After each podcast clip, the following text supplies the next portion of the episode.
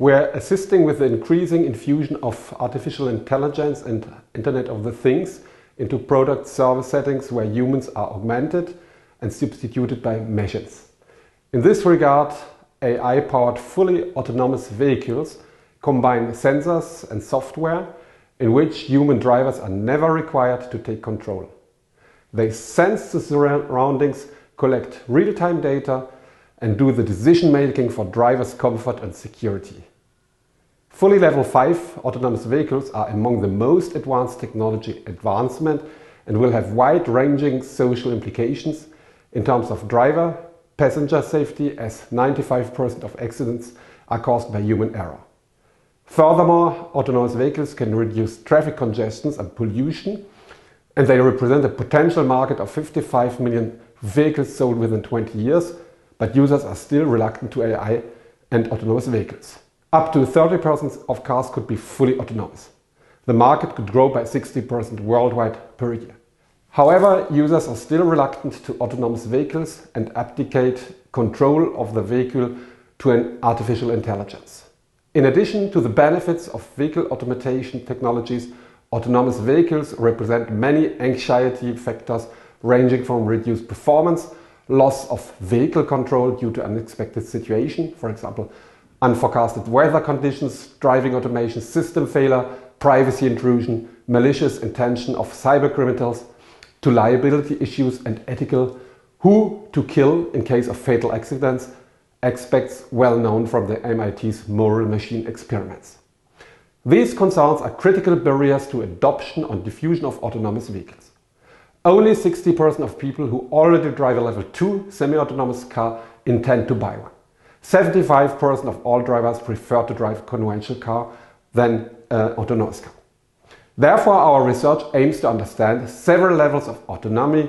That is semi, level 2 versus level 5 cars, that is the factors of adoption, which can be cognitive and affective, the effect of vehicle voice and anthropomorphism on the uh, autonomous vehicle acceptability, the consequences of autonomous driving and power delegation on physical and psychological well-being, the effects of personalization of advertising messages while driving on decision making, and aspect, ethical aspects of the MIT moral machine that collects information about the decision people make between two destructive kill or hurt outcomes under simulation conditions.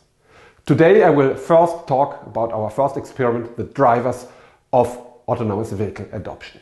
In a project with the Cooperative State University in Stuttgart, we are conducting large-scale field experiments with a level 2 semi-autonomous car and a virtual reality simulator car to simulate driving in level 5 fully autonomous car concerning the studies on the factors of autonomous vehicles adoptions. What did we find? Consumers follow different decision-making processes when adopting an autonomous vehicle, a utilitarian problem-solving or a hedonic fun-seeking path. The utilitarian path is rational and goal-orientated. The easier the autonomous vehicle usage and the more the driver performance enhancement are, the higher the intention to use them. Technology trust is one of the most important variables for adoption, as it positively influences well-being, which is very important, and intention to use. In turn, technology anxiety, as well as privacy concerns due to loss of control of personal data, are important barriers for autonomous vehicle adoption, as they decrease trust and adoption. The hedonic path is experiential linked to sensation seeking and enjoyment, which positively influences driver well-being and subsequently adoption. The more users expect fun, social recognition, well-being when driving an autonomous car, the more they will develop positive feeling towards the autonomous vehicle and the more they will use this technology. In terms of theoretical contributions, we extend knowledge in rational new technology acceptance theories by integrating new affective and cognitive variables. Autonomous vehicles should enhance driver well-being, sensation seeking and enjoyment, as these variables are seven times more important for technology adoption than productivity and performance benefits.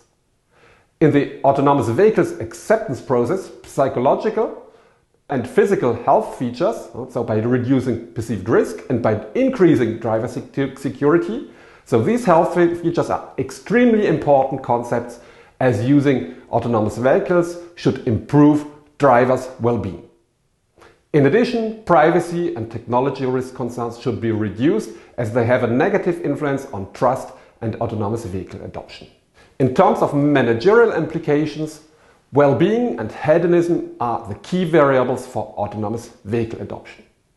Customers expect to drive better by means of autonomous vehicles, which simplify their lives, increase the quality of life, the well-being, a very important variable, and security through distress, insecurity, and accident reduction. Rational utilitarian benefits should be communicated, such as economic value, convenience, and driving performance related to driving efficiency and time gains as autonomous vehicles improve traffic flow and reduce travel time. Communication arguments should show that drivers can engage into other activities instead of driving, for instance, for example, entertaining or resting or working, thus saving the time for other tasks to increase well-being and performance.